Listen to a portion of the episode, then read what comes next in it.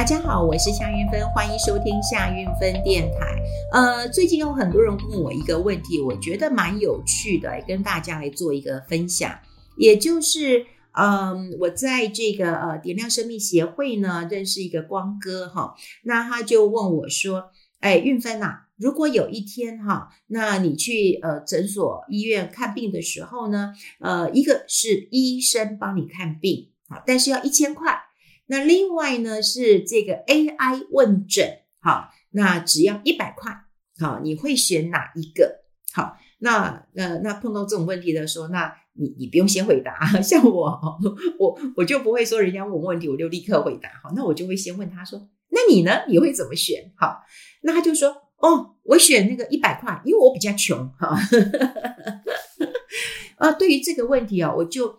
想要来呃跟大家分享一下，就是很多人都在讨论了，那机器人会理财呀？的确有很多的啊、因为我在那个呃，就是我在杂志有写专栏，的确有很多人问我一个问题啊，就是说，诶，如果有这个 AI 呃这个智能时代来临了，那机器人可以理财了，那到底好这个电脑选的投资标的可不可靠？AI 机器人选的到底有没有比真人好？好，那那我想很多人都很关心这个问题，因为毕竟你说不管是看病都已经有人在问了嘛，哈，你说你说健康生命这件事情有多么的重要，哈，都已经有人在问了嘛。那你说投资理财呢？哦，就钱这件事情当然非常非常重要。可是说实在啊，这个当然现在呃的确有很多的单位哈都在关注这件事情。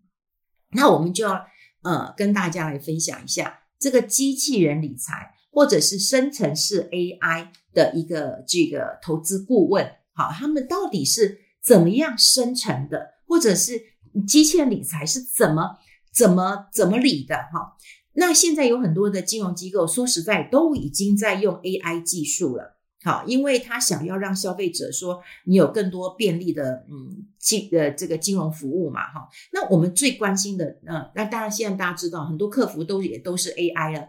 对吧？因为你按键嘛，然后你按哪一个键，然后就就可以得到什么样的一个服务嘛。像呃，之前我就讲说我的卡片掉了，那我要打电话去挂失嘛。像我这习惯是是真人的哈。那我一个朋友说，拜托，我有 app 啊，我这个 app 点进去以后，立刻就挂失了，然后卡片就会寄新新卡片给你了哈。所以的确有一些服务是很很便利了哈。那那那到底 AI？推荐好，假设说今天有一个 AI 机器人，好，或者是说说一个呃这个很厉害的那机器人理财专员，他投他推荐给你的投资标的，真的就是最好的吗？最适合你的吗？那我们先来想想看啊，说实在，金融业都有积极的投入这种 AI 的技术，然后也有发展一些那种生成式的一个 AI。那坦白讲，有很多的金融业都跟我讲很惊艳，呃，包括我，我想那个呃，很多在做广告啊、创意的啦，还有学生的作业都说挺像样的，好，挺像样的。那当然呢，呃，金管会嗯，对于这个金融业还是有一些规定的啦，哈，目前是还没有，哈，还没有。那我们先来讲哈，生成式的这个 AI 或者是机器人的 AI。他是怎么样能够针对你的需求来提出最适合你的金融商品？我们先来想想看，这是怎么怎么做到的哈？那你说实在的，你机器人理财或者是 AI 理专，它的建议的投资标的是电脑选的吗？还是人喂进去的？诶这很重要啊！你想想看嘛，一定是我为什么资料给他，然后机器人可以来做这样的分析，或者是 AI 理专可以这样的分析。说实在的，我今天如果是一家，我说我是 A 公司好了，那我 A 公司我花了这么多的钱，我做了这个呃机器人理财，我做了这个呃理财专员，那请问一下。我的商品我会去介绍 B 公司、C 公司、D 公司的吗？我是不是要让你在 A 公司当中就选择了我 A 公司的一个产品，因为这是最适合你的。好，那所以我们就想一想说，那这电脑选的吗？还是谁喂进去的？那机器人或者是这种 AI 理专，它都不会受人类的影响或者是控制吗？对不对？说实在了，因为到底 AI 他的思维是怎么来的？你怎么给他呃这些这些这些资讯的？然后这些资讯他才有办法去做一个演算，好跟解释的。好，那那那那那 AI 提供的这些决策建议，是不是一种商业导购呢？对不对？哎，其实我现在也看过很多啊，当然我我没有没有去啊。他就说，哎，这个哎，帮你来这个算一下，好，算一下你适合做什么样的投资。那事实上，不管你你的属性是是什么什么几项人格什么什么，你就适合投资他们家的商品。你懂我意思吗？也就是说，现在有很多普惠金融，好，那提供的一个资讯，说实在，说实在的。就是在，呃，喂机器。你喂机器，就是你喂机器人也好，你喂这个 AI 理专，你喂它什么资料，那它就会，你喂它什么，它就吃什么，然后消化出来就给你这些资讯。好，所以你你喂给它的是 A，你出来当然就 A A A A A。你喂给它 B，它当然出现也会是 B。你不可能喂它 A，然后它就经过思考以后，它告诉你 B C D E。这个目前我觉得，啊、呃，不管是研究单位，我们现在产官学来看的话，我们先把这个官拿掉。产学来讲的话，都在做这样的研究，而这研究不是只有金融业者在做研究，很多的法律专家也在做这样的一个研究。好，那我们来举一个例子来讲好了。他就说哈，如果好，如果哈，就是呃一个呃真人真人的理财顾问，你真人的理财顾问哈，那叫你。说，哎，你要买美股，但是呢，机器人的 AI 理专叫你要卖美股，哎，一个叫你要买美股，一个叫你要卖美股，一个是真人，一个就是很厉害的 AI 理专或者是机器人理财，那你该怎么办？你你该怎么办？说实在的，你如果是银行端或者是销售端，那当然他自己要。卖他自己想卖的商品嘛，所以消费者是不是知道今天机器人理财，又或者是 AI 理专，都是看背后谁喂他这些资料所产生出来的结果。那现在我们我们要怎么去看？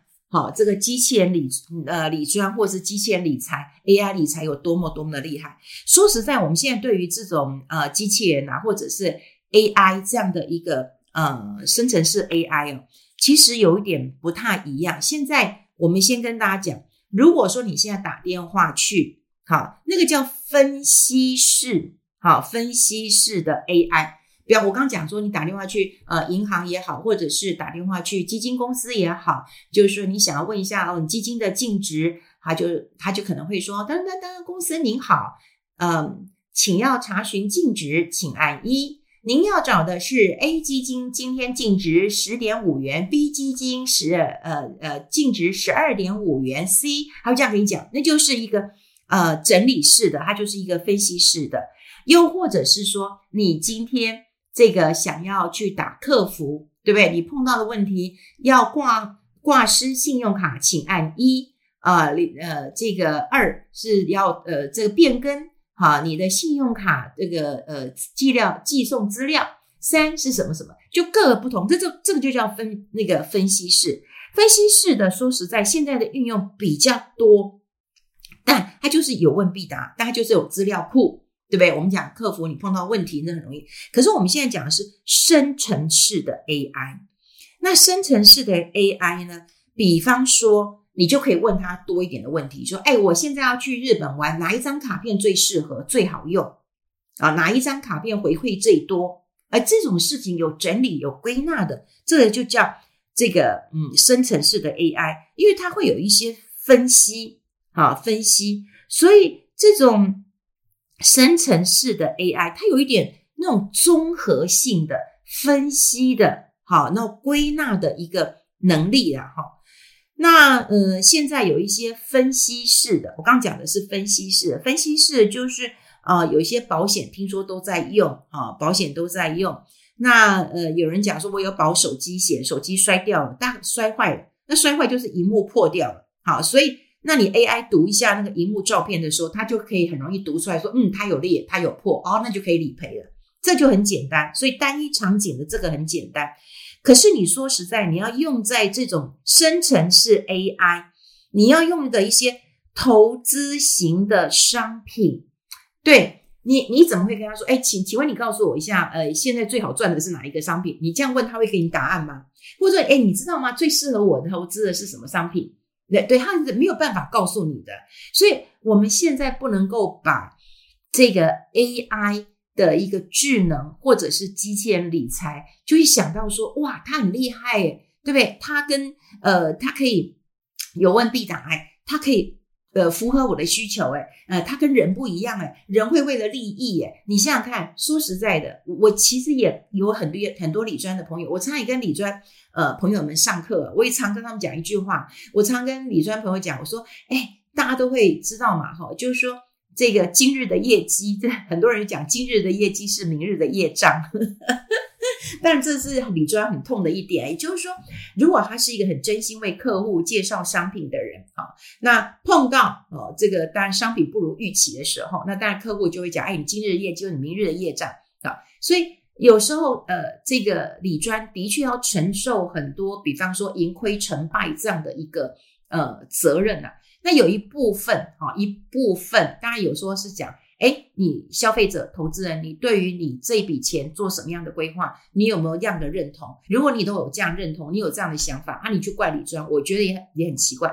但说实在，有一些李专呢，他也不太清楚商品啊，反正他就为为了卖而卖。那曾经有我我也有，我觉得有一次我去演讲的时候，有一个李专也跟我分享的很很真切，其实我很我很能理解，我终于理解。他就跟我说：“玉芬姐不公平，我一个商品，如果我卖一个商品，我有五五趴的这个这个这个这个呃佣金，另外一个好，我只有这个一趴，或者是没有。你觉得我要推荐哪一个？我难道没有家人要养吗？我难道没有这个呃生活的这个需要吗？我没有房贷吗？好，哎，我很当下我我听的时候，我当然觉得不是很舒服，我就觉得说，哎，你要为客户长久的打算。”这个才是最重要的目标。可是你为了短线，呃，然后你的这个呃利润也好，但你没有经过你的思考，然后你就推荐出去了，那你伤害到这个客户，然后客户之间口耳相传，其实造成你的伤害更大。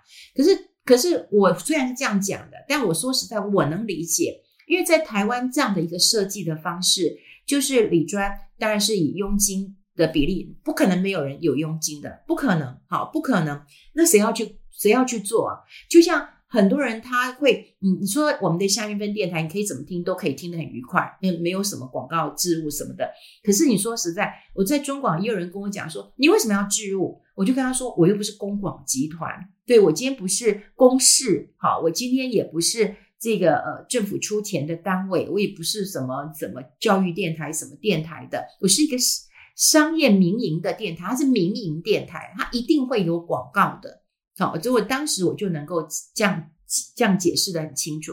所以对于理专的一个困境，我一直认为说，呃，在国外，在国外是，比方说你这个客户存在我这个银行里面有多少钱，而这钱并没有呃搬走或移走的话，它是以总存量，那我一样就可以赚到。哎，不管是佣金、奖金都好，可是我们这里是不断的交易、交易、交易、交易，然后能够赚到佣金。我觉得这两个方式的一个不一样。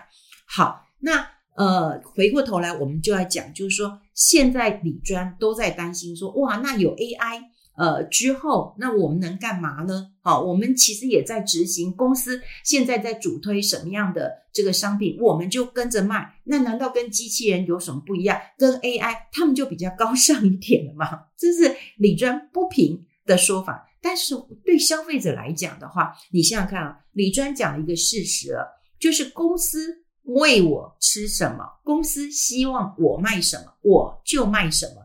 这不就跟机器人理财或是 AI 理财是一样的吗？公司喂你吃了什么资料，然后你去。所以我在想啊，未来一定会有几个的问题，就是说，呃，机器人的理财建议到底是怎么做的？我想，呃，这个不是只有金融业者要做，很多的法律呃学者专家可能也要考虑一下，那机器人到底怎么样才会不受人类，比方说喂养出来的结果，或者是控制出来的一个呃结果了？那未来我们都会觉得，就是 AI 哦，我觉得到底是它的思维，嗯。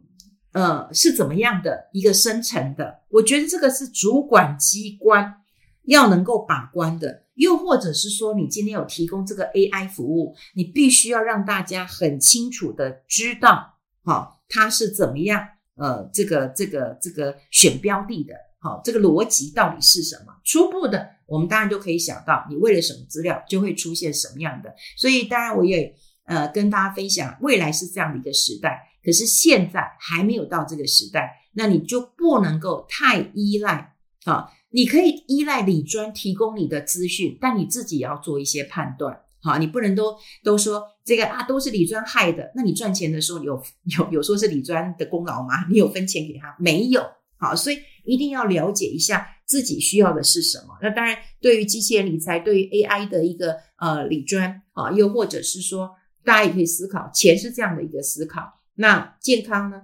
大家都说要人机合作嘛，但人机合作你在呃这个医疗上面，你觉得很重要，很重要啊，因为医医医呃在医学上面可能有很多的这个影像资料需要大量的阅读，那电脑就会帮很多的一个忙，再加上医生的一个经验值判断，你会比较相信这个。可是，嗯，理专跟机器，它又要怎么？去人机合作呢？因为它背后到底是哪一家公司？它要为什么资料？它有什么导购目标？这是很明显可以猜到的。好，我们先跟大家分享在这边。好，大家不用急，只是了解一下。我们一起来思考这个问题，以后还会有更多的一个发展。总之，我们现在开始要关注这个议题了。好，分享在这边，我们下次见喽，拜拜。